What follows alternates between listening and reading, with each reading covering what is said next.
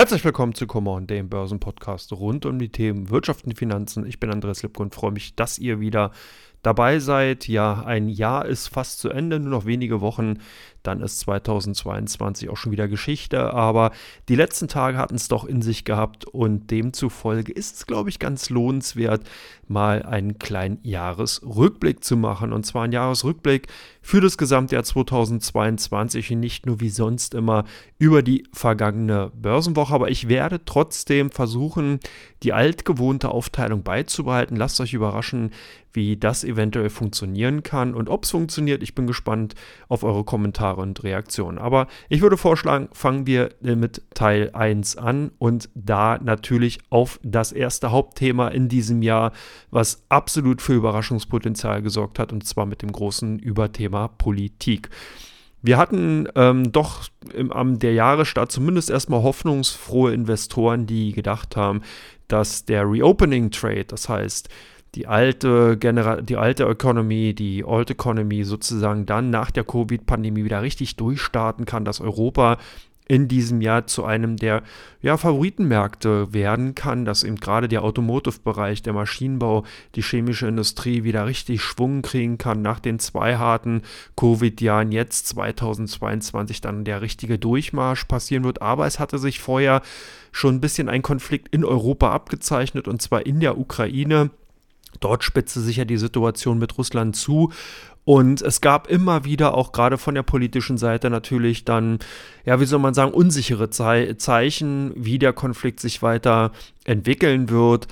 Es gab viele, viele diplomatische Beziehungen, damit es eben nicht zu einem Krieg wird. Und demzufolge war eben tatsächlich noch bis Ende Februar, Anfang März immer wieder so ein bisschen der Hoffnungsschimmer da, dass das sozusagen nur so eine politische Auseinandersetzung bleibt, Diplom, Diplom, diplomatisches Säbelrasseln zwischen Russland und der Ukraine, als dann aber doch sich im Endeffekt die Situation drastifizierte und ähm, ja, ich glaube, das war der 8., genau der 8. März, dann äh, dazu führte, dass der DAX doch richtig eine raufbekam, dass die Reaktion eben natürlich durch den Einmarsch Russlands in die Ukraine hier nochmal zum Sinkflug antrat. Vorher hatte sich das schon abgezeichnet, dass seit äh, Ende Februar, am 21. Februar, sich die Situation dann doch äh, verschlechterte und einfach aufzeigte, dass das nicht nur bei diplomatischen Auseinandersetzungen bleiben würde, sondern tatsächlich zu militärischen Auseinandersetzungen kommen wird. Der DAX reagierte, die Hoffnung verschwand insgesamt, Investoren zogen sich aus Europa zurück und das ist ganz interessant, weil das natürlich nicht nur auf europäische Aktien insgesamt zurückwirkte, sondern natürlich auch auf zum Beispiel den Euro, der massiv unter Druck gekommen ist und ja auch bis Oktober eigentlich einen ganz, ganz klassischen Abwärtstrend ausgebildet hat. Ähm, das ist natürlich auch ein Zeichen dafür, dass hier sehr, sehr viele Dinge zusammenkommen. Nicht nur die politische Unsicherheit, wie geht es weiter, wie kann der Ukraine-Krieg sich vielleicht auf Europa ausweiten, welche Staaten werden mit einbezogen. Das waren natürlich alles Fragen, die in diesem Zusammenhang äh, unbeantwortet blieben und auch so ein bisschen das ja, drastische Mittel darstellte, was eigentlich Investoren gesehen haben und eben dazu führte, dass europäische Aktien weitestgehend erstmal gemieden wurden. Danach erholte sich der Markt aber wieder relativ schnell und insbesondere der DAX konnte auch wieder jenseits der 14.000 Punkte zurückkehren. Das war einfach der Punkt, weil sich ein abzeichnet, dass der Konflikt doch eher lokal auf die beiden Streithähne Russland und Ukraine bezogen bleiben könnte und dass eben kein Flächenbrand in Osteuropa entstehen wird, also dass Polen und die anderen Länder hier nicht mit einbezogen werden, dass es also wirklich dann sich also ja eigentlich nur auf Ukraine beziehungsweise dann eben auf Russland bezieht. Und das war so ein bisschen erstmal eine Erleichterung, auch wenn es natürlich in dem Zusammenhang jetzt eine, sich etwas makaber anhört, aber äh, zumindest mal hatten die Investoren den Eindruck, dass die Gesamtsituation sich handeln lässt und dass dann natürlich auch die beiden Streithähne äh, im Endeffekt das unter sich ausmachen würden. Unterschätzt hatte man die Situation insgesamt auch dahingehend über die Länge des Konflikts. Hier hatte man vielleicht auch eher gehofft, dass das tatsächlich nur wenige Wochen andauern könnte, dass also hier eine relativ schnelle Einigung stattfinden würde auf der einen oder auf der anderen Seite, dass man hier vielleicht auch relativ schnell wieder zurück an den Verhandlungstisch kommen könnte und äh, sich dann eine diplomatische Lösung abzeichnen würde. Aber das hatte sich dann tatsächlich nicht eingestellt. Der, was dann folgte, ist natürlich auch, dass eine Art Flächenbrand an anderen Märkten, an anderen Stellen, die man vorher in dieser Form nicht gesehen hatte, entfacht wurde. Gerade im Rohstoffsektor und bei den Lieferketten verschärften sich die Situation wieder. Hier waren ja gerade europäische und deutsche Unternehmen in den letzten Monaten, Jahren seit der Covid-19-Pandemie gebrannte Kinder. Die Lieferketten wurden ja bereits schon drastisch gestört und teilweise unterbrochen eben durch die Covid-19-Pandemie. China hatte hier dann oftmals ähm, ja, Produkte, Dienstleistungen nicht mehr erfüllen können, nicht mehr getätigt und dann der deutschen und der europäischen Wirtschaft insgesamt doch hier einen relativ heftigen Schlag ins Kontor verpasst. Und jetzt zeigte sich eben auch, dass genau diese Problematik auch in Richtung Osteuropa wirkte. Viele Unternehmen aus dem Automotive-Sektor hatten Zulieferunternehmen, Betriebsunternehmen bzw. Produktionsstätten in der Ukraine beziehungsweise ukrainische Unternehmen stellten für deutsche Autobauer zum Beispiel Relais, Kabelbäume etc. PR.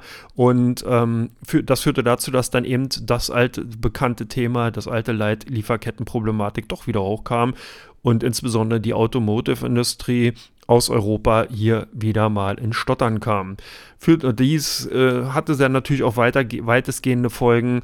Die, unter, die Aktien von den Unternehmen aus diesem Sektor, aus dem Automotive-Sektor, wurden wieder unter Druck gebracht. Äh, schlugen sich dann natürlich auch Turbulenzen an den Energiemärkten, in den Energieträgermärkten nieder.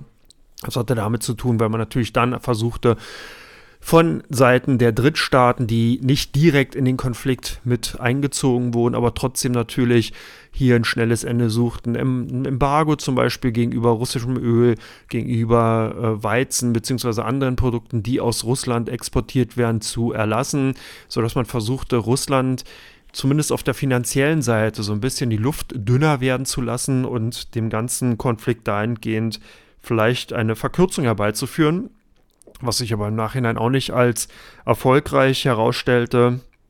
Da gehe ich vielleicht nochmal später drauf ein und ich bin auch schon mal auf einen von den Podcast-Folgen drauf eingegangen in Bezug auf die äh, Ölmärkte zum Beispiel.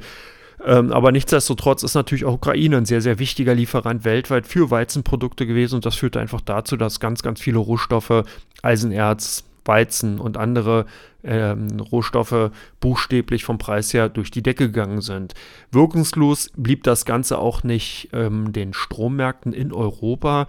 Hier war es nämlich so, dass gerade Erdgas eine wichtige Komponente bei der Preissteuerung der Stromenergiepreise in Europa darstellt.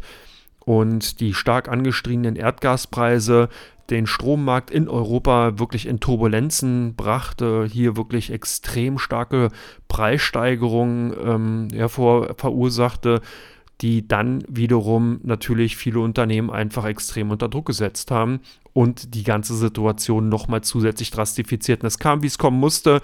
Die Gesamtsituation äh, verschärfte sich dahingehend, dass man dann natürlich angenommen hatte, dass eine schwere Rezession, ein Hard Landing in den kommenden Monaten und Quartalen hineinlaufend bis 2023 nicht ausbleiben würde.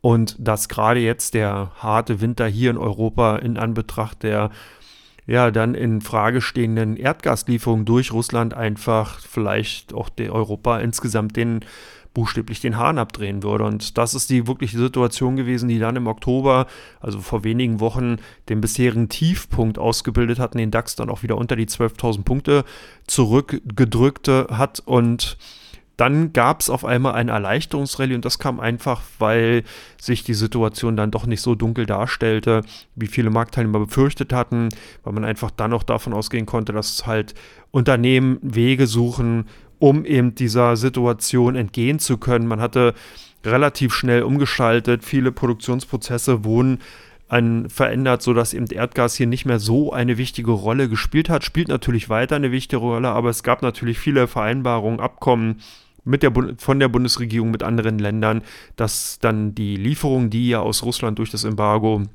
und Nord Stream äh, 1 und 2 dann im Endeffekt dann nicht mehr gewährleistet werden konnten, äh, ersetzt werden konnten und dahingehend zumindest mal ein wirkliches Hard Landing-Szenario abmildern bzw. abdämmen konnte. Ja, was das letzte ist dann die sozusagen Geschichte oder beziehungsweise ja weitestgehend bekannt. Der DAX erholte sich ganz gut, konnte wieder in dem Bereich von 14.450 Punkten anziehen und dahingehend ist zumindest mal die politische Komponente lokal auf Russland und Ukraine begrenzt gewesen. Für Europa ist ja zumindest mal ein oder auch zwei blaue Augen zu ähm, kennzeichnen oder beziehungsweise zu vermerken gewesen, aber von der politischen Seite her zum Glück alles eher dann lokal begrenzt gewesen. Ja, zweite Thema für Teil 1 ist natürlich dann die inflationäre Entwicklung, die wir in den letzten Jahren gesehen haben. Und die ist nicht nur durch den Ukraine-Krieg entstanden, sondern hier kann man wirklich sagen, dass das Thema Inflationsdynamisierung sich ja eigentlich schon zum Jahresanfang abgezeichnet hatte. Mit Sicherheit kann man sagen in der Retrospektive, dass die insgesamte Entwicklung zur Inflation bestimmt nicht so drastisch verlaufen wäre, wenn es natürlich nicht durch die ganz stark angestiegenen Rohstoffpreise dann eben gerade in dieser Phase 1 äh, sich so stark beschleunigt hätte. Aber man kann zumindest mal nicht abtun, dass die Gesamtinflationsentwicklung sich nicht bereits angekündigt hatte. Warum ist das der Fall? Man kann das im Endeffekt hier noch ein bisschen weiter ausholend erklären. Hier muss man wirklich zurückschauen bis in die Jahre 2007, 2008. Da war es nämlich so, dass durch die Hypothekenbankkrise in den USA eine sehr expansive Geldpolitik betrieben wurde von den großen Notenbanken dieser Welt. Und die haben dann seit den letzten 15 Jahren sehr, sehr viel Geld in die Finanzsysteme gepumpt, was dann dazu führte, dass wir Asset Price Bubbles überall gesehen haben. Das heißt, die Immobilienmärkte sind heiß gelaufen, die Anleihenmärkte sind buchstäblich durch die Decke gegangen und auch viele Aktien, Aktienmärkte, Einzelunternehmen, deren Aktien sind quasi to the moon geflogen und hatten sich verabschiedet von jeglicher, ja, sagen wir, fundamentalen und realistischen Bewertungsgrundlagen. Das war aber dahingehend nicht weiter schlimm, weil diese Gelder ja tatsächlich im Finanzkreislauf ähm, zirkulierten und nicht den Weg in die Realwirtschaft gefunden haben. Das heißt, viele Menschen haben sich auf dem Papier reich gefühlt. Wir hatten unheimlich starke Vermögensaufblähungen gesehen, die dann eben auch den einen oder anderen Häuslebauer mal über Nacht quasi oder in den letzten zehn Jahren zum Millionär haben werden lassen.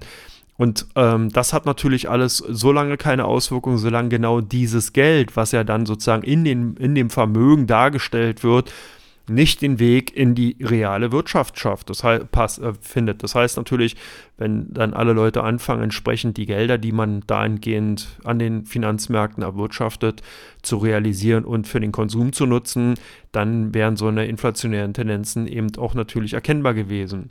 Das Ganze kam dann aber durch die Covid-19-Pandemie im Endeffekt richtig ins Rollen, weil dann viele Hilfsmaßnahmen, Subventionen, Covid-Hilfen und wie sie nicht überall hießen, weltweit äh, lanciert wurden. Nicht nur in Deutschland, sondern wirklich in aller Herren Ländern haben die Staaten angefangen, Gelder für die Menschen zu geben, haben dann Schecks ausgestellt, Vergünstigungen, teilweise sogar richtig Liquidität auch natürlich gegeben. Und diese Liquidität hatte dann in der Gesamtmenge tatsächlich den Weg in die Realwirtschaft ge äh, gefunden Menschen konsumierten damit und das führte dann zumindest erstmal dazu, dass wir leichte Preissteigerungen vernehmen konnten. Befeuert, wie bereits gesagt, ist dieses ganze Thema dann durch die stark gestiegenen Rohstoffpreise Strompreise, Energieträgerpreise. Wir hatten Erdöl in diesem Jahr bei über 120 US-Dollar wieder gesehen. Wir hatten Erdgaspreise gesehen, die extrem stark angestiegen sind und sich vervielfacht hatten. Wir haben Strompreise gesehen, die sich vervielfacht hatten. Und das führte dazu, dass dann irgendwann natürlich auch die Unternehmen diese Preissteigerung entsprechend in der Preisgestaltung bei dem Endprodukt weitergegeben haben. Hier beispielhaft eine BASF, die ja auch nach dem ersten Quartal sofort angekündigt hatte, dass man eben diese hohen Preissteigerungen weitergeben kann und dass eben auch die Unternehmen dies aufnehmen und entsprechend nicht murrend hinnehmen. Und das ist natürlich eine interessante Entwicklung dahingehend, weil das dann in der Gesamtmenge bei den Unternehmen einfach zur weiteren Inflationsdynamisierung geführt hat. Also hier sieht man dann, dass eben auch dieser Aspekt zusätzlich natürlich verstärkend mit hineingekommen ist. Und da muss man an der dritten Stelle auch ganz klar sagen, dass dann die Notenbanken gerade hier in Europa doch zu spät reagiert haben. Also ich kann mich noch dran entsinnen, gerade zum Jahresanfang war das Unwort transitory ja eines der meistgenutzten Wortphrasen von dem US-Notenbankvorsitzenden Jerome Powell, der, der dieses Wort quasi gebetsmühlenartig runtergebetet hat und gesagt hat, nein, nein, das ist alles nur vorübergehend, die Inflation wird sich wieder beruhigen. Das war dann leider nicht der Fall. Das, was dazu führte, dass sich die natürlich die Inflation dann in dem doch sehr expansiven Zinsumfeld äh, weiter fortentwickeln konnte und zuletzt ja dann dazu führte, dass in den USA zumindest mal die Inflation bei ungefähr roundabout 7% liegt und in Deutschland bzw. Europa irgendwas zwischen 9 und 12 Prozent sich eingependelt hat. Zuletzt waren ja hier Preise von Preissteigerungen von über 10 Prozent wahrnehmbar gewesen. Und nun sind die Notenbanken dann dahingehend gezwungen gewesen, ihre Geld- und Zinsmarktpolitik anzupassen. Und damit bin ich auch schon bei der dritten Frage, beziehungsweise dritten Teil von Teil 1, Zins- und Geldmarktpolitik in 2022. Ja, das ist ein ganz interessantes Thema, weil man hier einfach natürlich nicht sagen kann, dass die Notenbanken per se versagt haben, sondern die haben halt sehr, sehr lange gehofft. Man konnte auch wirklich schlecht einschätzen, diese ganzen Einflussfaktoren, die sich dargelegt haben, dargestellt haben, ähm, wie sie eben wirken.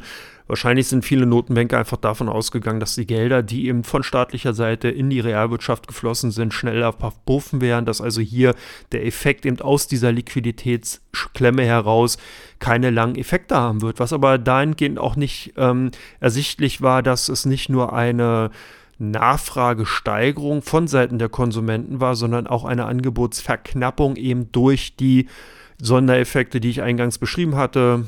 Lieferkettenstörungen führten dazu, Produkte waren nicht da.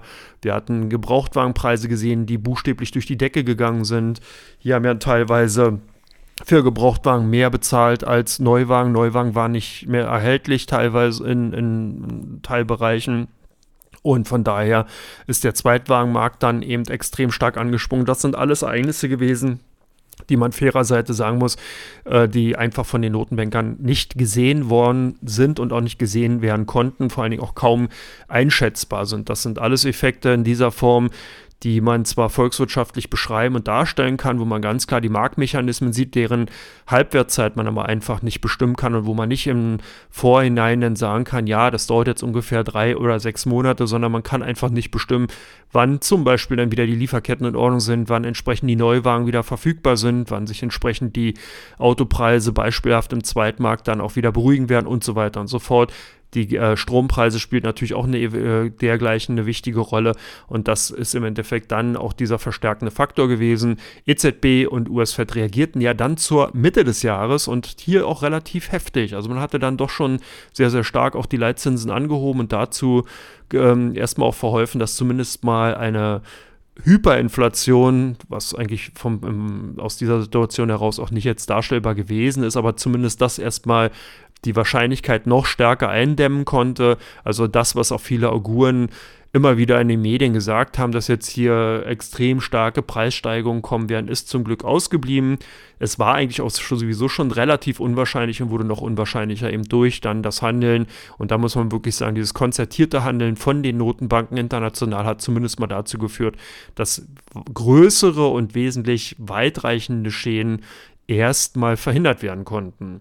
Das ist aber noch natürlich keine Hilfe für diejenigen, die dann in den Aktienmärkten zumindest mal überrascht worden sind. Und das ist auch eine sehr, sehr interessante Situation gewesen, dass halt viele von den aktuellen Marktakteuren eher gewohnt waren, dass die Notenbanken hier wesentlich sprunghafter vorgehen und dass man hier dann eben immer auch davon ausgegangen ist, dass die Zinsen nur kurzfristig angehoben werden und sofort wieder abgesenkt werden, sobald sich eben Schwächephasen in der Wirtschaftsleistung zeigen, dass also hier immer so eine V-förmige ähm, Zinspolitik gefahren wird, aber das ist halt in diesem Jahr dann ausgeblieben und demzufolge sind hier doch wesentlich mehr Marktteilnehmer negativ überrascht worden, als man sich das hätte vorstellen können. Also ich war hier auch schon einige Male immer wieder verdutzt gewesen, wie optimistisch doch die Marktteilnehmer insgesamt noch bleiben und wie sehr man dann immer wieder auch den Hoffnungsschimmer, den Silberstreif am Horizont sieht, sobald mal eine festere Konjunkturindikation äh, da war, dass man sofort annimmt, dass die Fed entsprechend reagieren würde. Und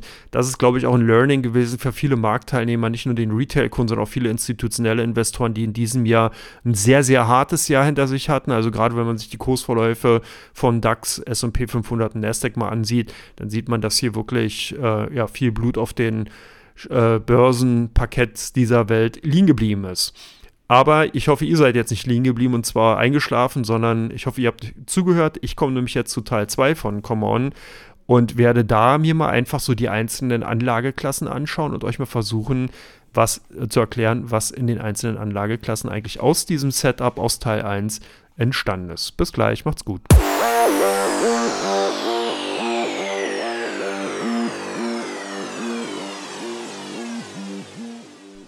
Herzlich willkommen zurück zu Teil 2 von Common, dem Börsenpodcast rund um die Themen Wirtschaft und die Finanzen. Ich bin Andreas Lipko und freue mich, dass ihr noch dabei seid.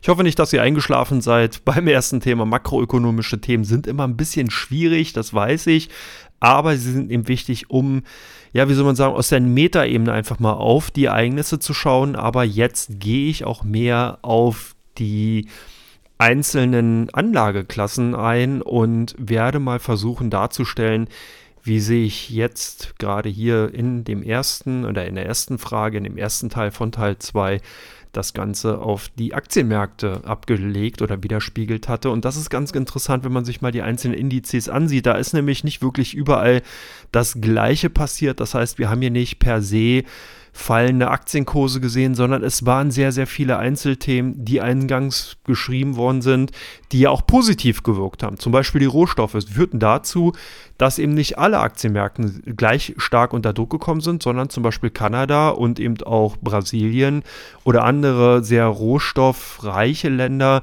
die konnten natürlich teilweise davon gewinnen. Auch in Europa ganz spannend, dass hier auch nicht alle Aktienmärkte insgesamt stark unter Druck gekommen sind, sondern zum Beispiel auch der FTS, FTSE 100, der ja auch viele Rohstoffunternehmen aus den Bereichen Energieträger, also Erdölunternehmen, große ähm, Eisenerzförderunternehmen und so weiter eben beinhaltet, die konnten verhältnismäßig glimpflich das Jahr überstehen. Währenddessen natürlich dann eben Aktienmärkte, die stark exportlastig sind, wie zum Beispiel der DAX natürlich oder eben auch andere Länder, dann eben auch stärker betroffen wurden. Das Ganze hatte sich auch ähm, teilweise milder gezeigt in den Finanzbereich hinein, weil Banken zwar auf der einen Seite betroffen worden sind durch den rückläufigen Konjunkturerwartung, weil man eben gedacht hatte, okay, hier werden jetzt entsprechend höhere, höhere Risikorückstellungen fällig, das ist auch alles richtig gewesen, aber nichtsdestotrotz war der Hebel, der sich eben durch die ansteigenden Zinsen bei der Ertrag oder auf der Ertragsseite gezeigt hatte und natürlich auch zur Entlastung führte, weil ja im Vorfeld die Banken bei den Negativzinsen ja die Einlagen, das Einlagengeschäft ja als wirklich Kostenfaktor verbuchen musste, jetzt eben Möglichkeiten hatte, hier zusätzliche Erträge zu erzielen. Also auch sehr interessant, dass nicht nur bei den Gesamtmärkten insgesamt sich positive Effekte einstellen, sondern auch bei einzelnen Branchen. Somit waren Versicherungsunternehmen und Bankenunternehmen in diesem Jahr eigentlich relativ gut noch unterwegs. Sie mussten natürlich auch schauen, klar, wenn man jetzt auf eine Credit Suisse guckt, sieht das Ganze wieder etwas anders aus, aber es gab eben doch andere Großbanken, die eigentlich von der Performance her nicht so schlecht abgeschnitten hatten wie der dazugehörige Benchmark-Index. Also hier tatsächlich eine Outperformance bei vielen Versicherungen und Bankenwerten einfach zu sehen. Bei der DAX insgesamt zumindest mal jetzt per heute mit einer Performance von minus 10% für das Gesamtjahr. Ich denke, wir werden hier noch einige weitere Kursrückgänge sehen. Wesentlich härter hat es dann auch den MDAX getroffen, bisher mit minus 27%. Also hier hat man wirklich einen klassischen Bärenmarkt. Minus 20% ist ja per Definition dann ein Bärenmarkt und der MDAX ist also mittendrin. Auch der SDAX zeigt sich hier mit minus 26 Prozent oder der TechDAX bis heute mit minus 23 Prozent. Also wirklich sehr, sehr heftig unter Druck. Ähm, in den USA war es ebenfalls interessant zu sehen, dass hier sich äh, eine Zweiteilung aufzeigte. Der SP 500 konnte doch wesentlich besser abschneiden. Auch gleiche Grund. Hier haben wir viele Rohstoffunternehmen, große Erdölunternehmen, die tatsächlich viele ehemalige Technologie-Highflyer abgelöst hatten, zumindest von der Marktkapitalisierung und natürlich auch von der Kursperformance. Und das hat sich darin gezeigt, dass der SP 500 insgesamt in Anführungsstrichen nur 18,35% bisher in diesem Jahr verloren hat, währenddessen der Nasdaq 100 hier mit rund ein Drittel, also 31 Prozent im Minus liegt und wirklich unter Wasser ist. Ganz spannend und weniger ähm, eigentlich so in Erscheinung getreten ist der Dow Jones 30 äh, Index, der nämlich nur 8,5 Prozent verloren hat. Und das ist ganz spannend und hier auch nochmal der Bezug auf Kanada, die eben deren Börse, der kanadische Index mit minus 6% performt und Mexiko zum Beispiel nur minus 2,47%. Das ist also zumindest mal von der makroökonomischen Seite her zu sehen, dass also hier dann solche Faktoren mit reinlaufen. Aber man sieht auch, dass zum Beispiel in Asien ebenfalls gleiche Effekte sind, beziehungsweise hier die Themen ganz stark eben natürlich auch auf die entsprechenden Indizes gewirkt haben. Währenddessen in China die ähm, Diskussion um die Zero-Covid-Policy einfach dazu gefolgt hat, dass der Aktienmarkt hier mit 18% unter Wasser liegt, beziehungsweise der Hang Seng Index minus mit 16% oder fast 17% bei heute minus liegt, ist der Nikkei dahingehend nur mit minus 5,5% unterwegs. Und das zeigt, man hat also hier obwohl man ja quasi auch mit eher an den westlichen Industrienationen hängt als japanische Wirtschaft, aber trotzdem eine wesentlich expansivere Geldpolitik von der Bank of Japan gesehen, die sozusagen ja praktisch das nicht den gleichen Weg gefolgt ist wie die EZB und die und der US Fed oder der Bank of England, sondern hier einfach einen anderen geldpolitischen Weg gewählt hatte. Und das führte ja auch dann dazu, dass der Yen sich entsprechend anders dann auch entwickelt hat. Da gehe ich aber gleich nochmal drauf ein, weil Währungen insgesamt ja nochmal ein, eine Unterkategorie sind. Ähm, ganz spannend, wenn man auch nochmal auf die Weltkarte weiterschaut, dann sieht man, dass zum Beispiel der Dow Jones Indonesia mit plus 1,6% vorne liegt und Indien als Gewinner in diesem Jahr hervorgeht mit 2,8%. Die sehr technologielastige Börse in Korea, der Kospi, liegt mit 22,28 Prozent, beziehungsweise der FTSE Korea mit 22,28 Prozent hinten. Also da sieht man schon, je mehr Technologie in diesem Jahr ein Index beinhaltet hat, desto stärker ist der unter Druck gekommen und das könnte auch im folgenden Jahr sein, aber darauf gehe ich ja natürlich bei dem Jahresausblick dann ein, den ich euch wahrscheinlich in der kommenden Woche dann entsprechend präsentieren werde mit dem gleichen Aufbau. Schon mal ein kleiner Spoiler. Das heißt also, wenn euch heute die Sendung nicht gefällt, braucht ihr in der nächsten Woche gar nicht mit reinhören. Da wird es nämlich ähnlich, obwohl ich mir das nicht vorstellen kann, weil der Ausblick ja wesentlich interessanter wirkt als vielleicht die Rückschau. Last but not least nochmal zu dem Thema Aktien muss man natürlich auch den Blick auf den MSCI World insgesamt werfen. Der liegt nämlich mit minus 17 Prozent hinten. Und wenn man die, das noch weiter ausweitet, der FTSE All World liegt mit minus 18 Prozent hinten. Also man sieht hier, dass die Aktienmärkte, die großen Unternehmen insgesamt in der Menge ein Minus von gut 17 Prozent verbuchen mussten und man also aber doch die Chance hatte, mit einigen ausgewählten selektiven Allokationen in Spezialmärkten wie zum Beispiel in Indien oder Indonesien tatsächlich noch eine Chance gehabt hätte, dieses Jahr zumindest mal ein Plus zu schließen. Ganz, ganz spannend. Und demzufolge jetzt auch nochmal ganz kurz der Blick in Richtung Anleihen, weil hier auch einiges sich ereignet hatte und natürlich auch als Indikation für die weitere Wirtschaftsentwicklung zu sehen ist und äh, demzufolge natürlich auch erwähnt werden musste.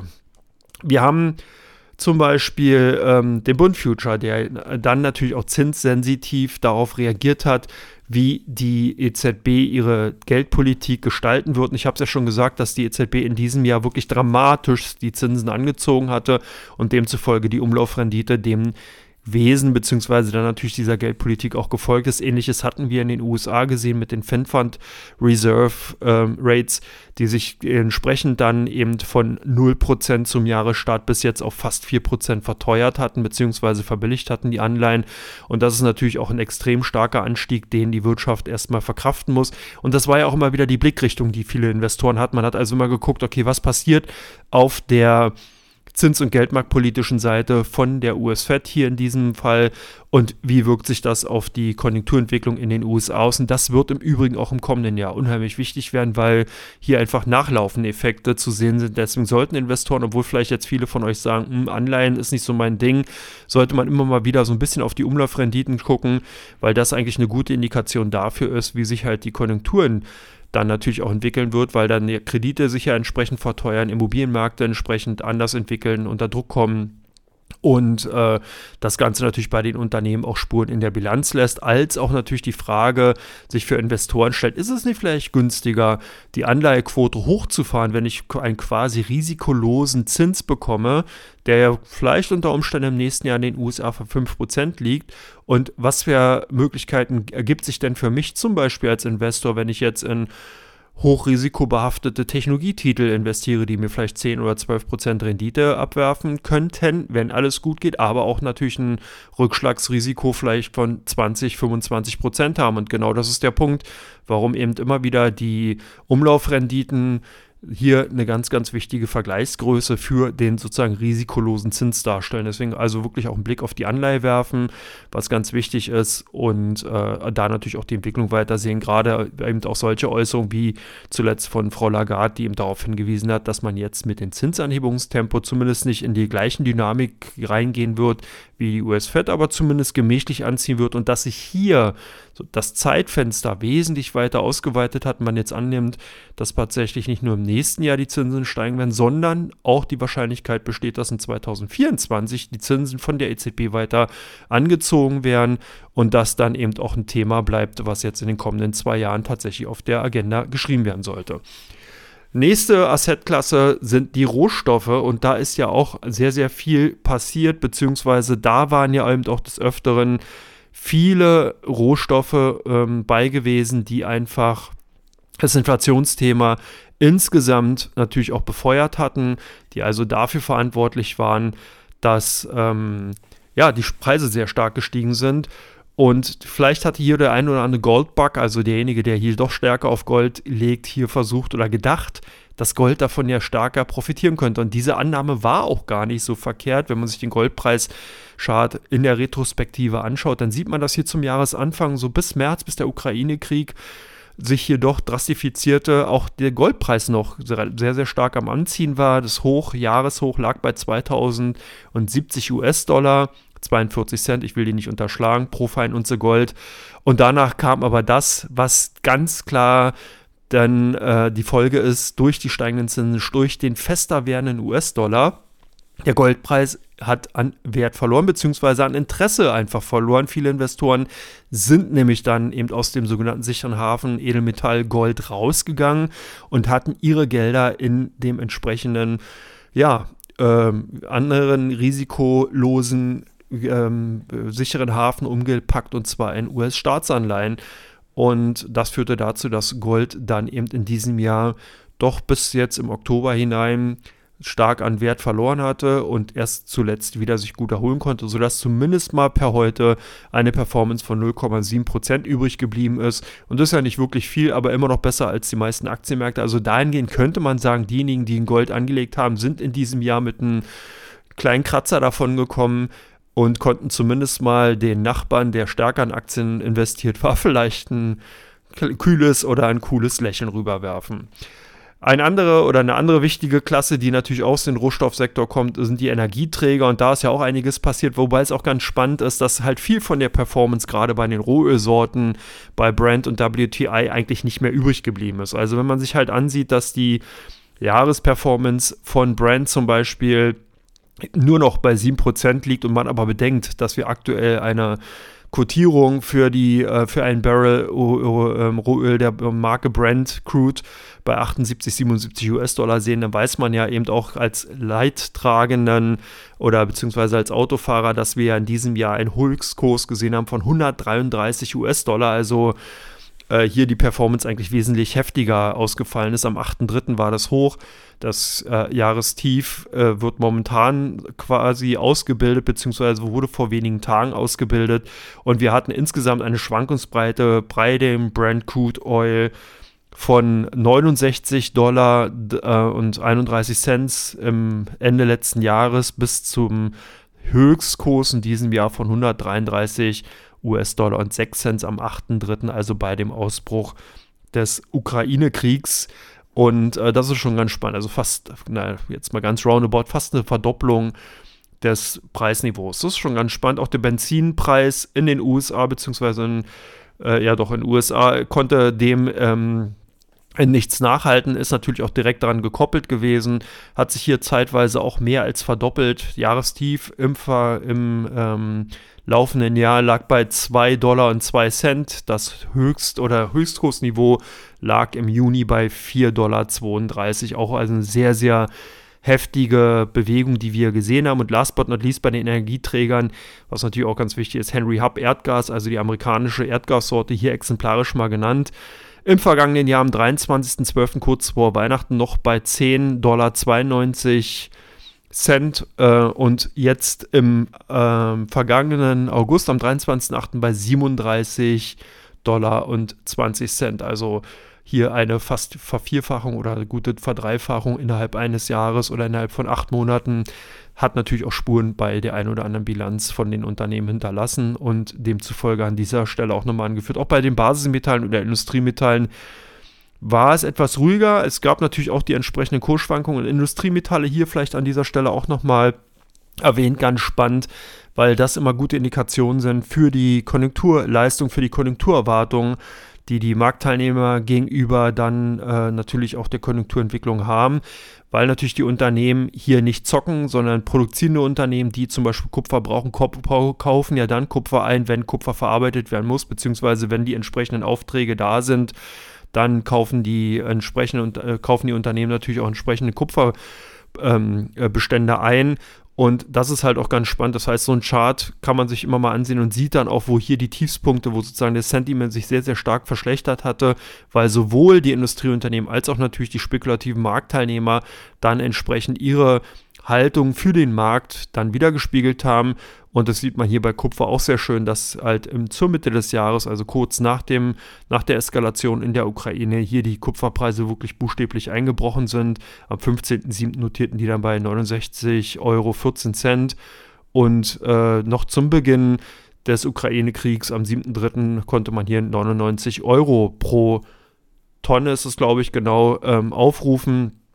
Und also hier also auch nochmal ein ganz, äh, ja, äh, ganz smoother Wertverlust innerhalb dieses Jahres. Aktuell notiert Kupfer bei 79,12 Euro und hat aber immerhin auch ein, eine relativ ähm, gar nicht so schlechte Performance von minus 3%. Also auch hier hätte man selbst mit Kupfer noch den einen oder anderen Aktienmarkt outperformt. Bei Nickel sah es ganz anders aus. Nickel hat in diesem Jahr 63,5% zugelegt war im Hoch sogar bei 334 Euro, aktuell bei 264 Euro. Also da sieht man auch, dass Nickel nach wie vor äh, eine Höchstphase hat, weil eben hier natürlich die äh, ja, der Wegfall eben der Produktion aus Russland eine wesentliche Rolle spielt und damit einfach äh, entsprechend die Preise natürlich auch stark angestiegen sind. Last but not least zu dem Teil Rohstoffe muss ich natürlich auch nochmal auf die Agrar, ähm, also das heißt die Nahrungsmittel schauen.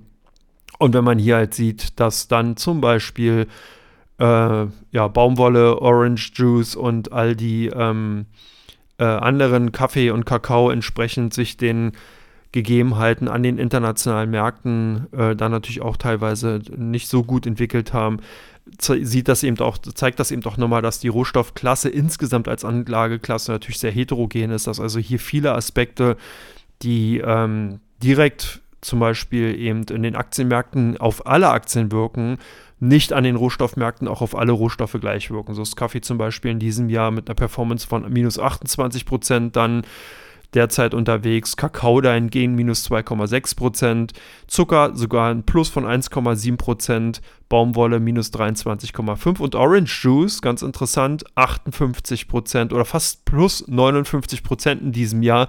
Also sehr spannend. Hier spielen natürlich dann Wettergegebenheiten, Ernteerfolge eine Rolle, Nachfrage. Das heißt, in diesem Jahr, wenn ich es mal ganz salopp formulieren kann, wurde weniger Kaffee getrunken, mehr Kakao und Orangensaft verzehrt und äh, dann nochmal zusätzlich ordentlich gezuckert. Also von daher vielleicht nochmal an dieser Stelle ein kleiner Scherz. So, kommen wir zu den Währungen. Ich nehme auch die Kryptowährung rein, weil ich das ebenfalls sehr, sehr spannend finde. Und da ist auch einiges passiert. Ich hatte es ja schon bereits gesagt, dass wir hier auch insbesondere den US-Dollar einiges zu verdanken haben, beziehungsweise dann gerade die Länder, die halt äh, sehr rohstoffarm sind, wie Europa, zusätzlich nochmal den Preisdruck durch den starken US-Dollar allein mussten.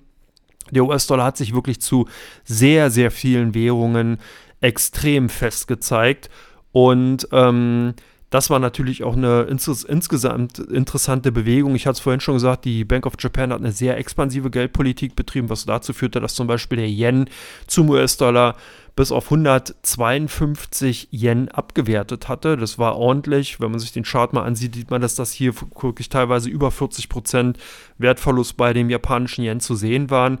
Der Euro hat sich dahingehend eigentlich noch ganz gut gehalten. Zwar immer noch auch noch im Minus, aber nicht so stark wie jetzt der Yen.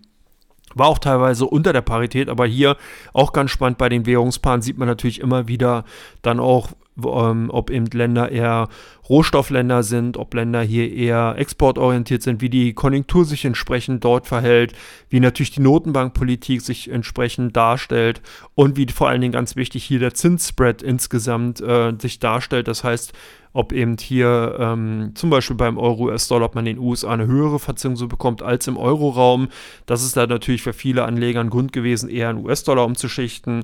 Der zweite Punkt war natürlich auch die Auseinandersetzung, eben der Krieg in der Ukraine, der dazu geführt hat, dass halt viele sich von europäischen Anlagen verabschiedet haben. Also hier spielen viele Faktoren mit rein. Nichtsdestotrotz, äh, nicht umsonst ist ja praktisch dann auch der Währungshandel mit einer Königsdisziplin im internationalen ähm, Bereich und ähm, gehört also hier dahingehend wirklich da auch in diese Ecke. Das heißt, wer sich im Währungsbereich tummelt, wer da unterwegs ist, sollte solche Punkte natürlich berücksichtigen und dahingehend auch gerade aus Teil 1 die aus der Metaebene, aus der makroökonomischen Ebene betrachteten Aspekte auch mit hineinziehen in seine Erwägung, in seine Kalkulation. Was ganz spannend ist, vielleicht nochmal an dieser Stelle als kleines Add-on, dass eben Währungen und Anleihen oftmals ähm, sehr starke Trendmärkte sind. Also wenn hier sich einmal eine Bewegung ausgebildet hat und auch verstärkt, dann ist die oft nachhaltig und trägt sich wirklich über mehrere Monate konsequent fort. Also das heißt, wenn dann eben mal Geldströme umgelenkt werden, sind die dann tatsächlich auch längere Zeit am Umlenken und bleiben dann eben auch vorhanden. Das ist ganz spannend. Bei den Rohstoffen zeigt sich das in, bei manchen Rohstoffklassen tatsächlich, aber nicht überall. Ich hatte es ja vorhin auch schon mal gesagt, es gibt einige Rohstoffe, die eher zickig sind, die eher eine hohe Volatilität haben. Es gibt aber auch andere Rohstoffe, bei denen man das sehr, sehr stark sieht, wie zum Beispiel bei den Energieträgern Brand und WTI, also den beiden Rohölsorten. Da sieht man oftmals wirklich bilderbuchartige Kurs- und Trendverläufe, wo man wirklich ein Lineal anlegen kann. Also das ist schon mal ganz spannend, wobei natürlich dann auch da die Volatilität immer wieder mal in die Märkte kommt und sozusagen als Störfaktor da ist, sonst wäre es ja auch relativ einfach. Jetzt habe ich schon gesagt, ich wollte natürlich auch nochmal den Blick auf die Kryptowährung werfen. Ich nehme mal hier exemplarisch Bitcoin in US-Dollar rein weil das, denke ich mal, auch nach wie vor die größte Dominanz im Bereich der Kryptowährungen darstellt. Und das ist jetzt kein Clickbaiting oder sowas, sondern ich denke einfach, ist auch ganz wichtig, weiter mal zu betrachten, wie sich dann die Kryptowährung ähm, Bitcoin, beziehungsweise Bitcoin ist ja im weitesten Sinne keine Kryptowährung, sondern wirklich ja eher ein, ein ja, wie soll man sagen, Indikation für die Blockchain-Technologie, die dahinter steht. So sehe ich das zumindest und äh, das ganz spannend ist. Was in diesem Jahr auf jeden Fall sehr stark rausgekommen ist bei dem Bitcoin, ist die hohe Affinität, die hohe Korrelation sowohl die Affinität von den Bitcoin-Jüngern zu Technologieaktien, als auch natürlich die hohe Korrelation dann natürlich auch zu zum Beispiel den Nasdaq 100. Und das fand ich ganz spannend, weil immer wieder auch in den letzten Jahren gesagt wurde, Bitcoin wäre digitales Gold, was aus meiner Sichtweise heraus nicht richtig ist sondern eben eigentlich wirklich eine risikobehaftete Anlageklasse darstellt. Und das ist, glaube ich, angekommen. Das heißt, zum Jahresanfang hatte sich gezeigt, dass die institutionelle Dominanz bei Bitcoin da ist. Das heißt, über 50 Prozent der Marktteilnehmer und das Handelsvolumen sind durch institutionelle Investoren hervorgerufen worden. Das hatte auch so ein bisschen die Charakteristik des Bitcoin insgesamt, des Bitcoin-Handels einfach komplett verändert. Das hat man auch schon gemerkt.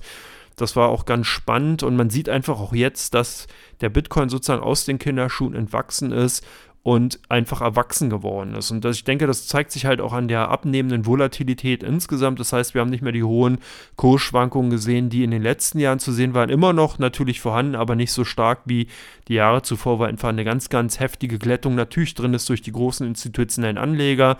Wir hatten in diesen Jahren im Bitcoin-Bereich und äh, natürlich auch viele, die ihren, ja, wie soll man sagen, vielleicht Huddle-Charakter nochmal überdacht haben und äh, hier dann doch nochmal die eine oder andere Position in den Markt gegeben haben. So sieht zumindest aus. Ich würde die Währung aber hier noch nicht tot sagen, beziehungsweise denke ich, dass das ganz charakteristisch ist. Diejenigen, die sich dafür interessieren, sollten sich mal den Gardner Cycle angucken. Da kennt man die ein oder andere Parallele wieder. Da möchte ich jetzt hier nicht zu sehr drauf eingehen, sonst könnte ich eine eigene Podcast-Folge drüber machen und die ist jetzt bereits schon sehr, sehr lang.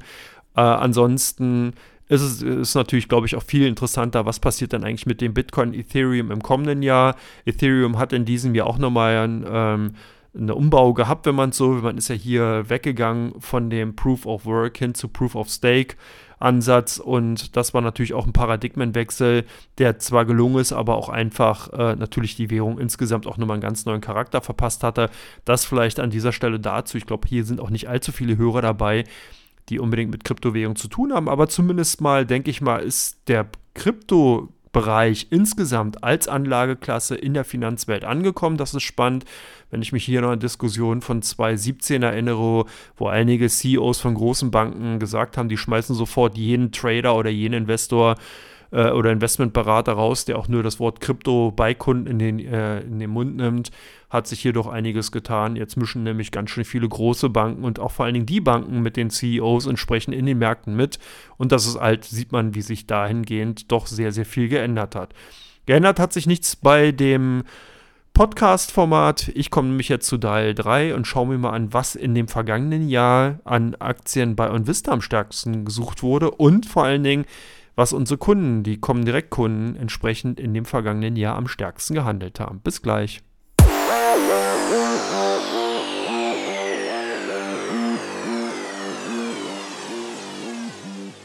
Herzlich willkommen zurück zu Come On, dem Börsenpodcast. Ich bin Andreas Lipko und freue mich, dass ihr es geschafft habt bis zu Teil 3. Ja, mittlerweile sind fast 45 Minuten vergangen.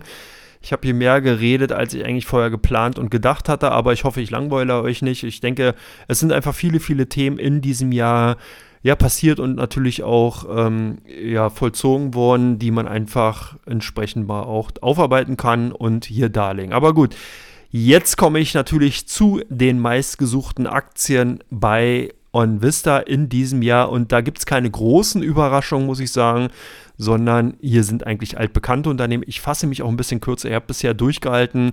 Ich wollte euch gar nicht zu sehr auf die Folter spannen. Auf Platz 3 haben wir einen Kandidaten, der auch in den Jahr 2021 mit unter den Top-Werten gehört, und zwar Biontech. Klar, hier hatte man natürlich immer wieder danach gesucht, was jetzt das Unternehmen mit den vielen Geldern, die man eben durch die Impfstoffforschung eingenommen hat, äh, was damit passiert, ob man die mRNA-Technologie auch auf andere Bereiche ausrollen kann. Das Covid-Thema, Impfstoffthema ist ja auch in, nicht durch gewesen, sondern hier ist immer wieder dann ja auch Nachrichten getrieben, dann das ein oder andere Mal die BioNTech-Aktie wie die Sau durchs Dorf getrieben worden, demzufolge ihr auf Platz 3. Auf Platz 2 die Aktien von Amazon immer wieder auch unter den ersten fünf Titeln gewesen. Man hätte hier wöchentlich eigentlich die Amazon-Aktie mit reinnehmen können. Aber das hat natürlich auch damit zu tun, weil die Popularität von den Aktien in Deutschland einfach auch oder im deutschsprachigen Raum einfach sehr, sehr hoch ist und weil hier halt auch Anleger natürlich immer wieder nach Nachrichten von und über, Tes äh, über Amazon gesucht haben. So, jetzt hätte ich beinahe schon die Platz 1 oder den Platz 1 hier äh, gesagt. Tesla. Tesla ist natürlich die Aktie, die bei und Vista auf Platz 1 liegt und damit unangefochten die Führungs-, die Pull-Position einhält. Klar, der illustre Unternehmensgründer Elon Musk sorgt einfach auch dafür, dass Tesla immer wieder im Gespräch bleibt. Tesla hat entsprechend natürlich auch viele Anhänger im deutschsprachigen Raum, demzufolge suchen diese dann natürlich auch Nachrichten über das Unternehmen auf Onvista. Kommen wir jetzt zu Comdirect und schauen mal, was dort die Kunden gemacht haben. Und hier kann ich schon eins vorwechseln. Es sind durchweg drei deutsche Unternehmen, die die Plätze anführen. Das hat aber damit zu tun, weil Platz drei, auf den ich gleich eingehen werde, eigentlich ein deutsches Unternehmen ist, aber eben durch die Neustrukturierung bei Comdirect als ausländisches Unternehmen geführt wird, und das ist die Linda AG. Linda hat also bei den ausländischen Unternehmen hier unfairerweise, wenn man so will, die Pool Position und damit auf Platz 3, weil es ja eigentlich ein insgesamt deutsches Unternehmen ist, eingenommen. Aber ähm, ja, das hat einfach damit zu tun, weil hier immer wieder äh, Nachrichten natürlich auch mit durch PaxR, die Übernahme, den Zusammenschluss, geplante Delisting, äh, die Ertragslage, die sich bei Linde sehr, sehr lange sehr gut dargestellt hatte und viele Investoren einfach hier entsprechend dann die Aktien natürlich auch gerne gehandelt haben und vor allen Dingen insbesondere in ihrem Depot haben.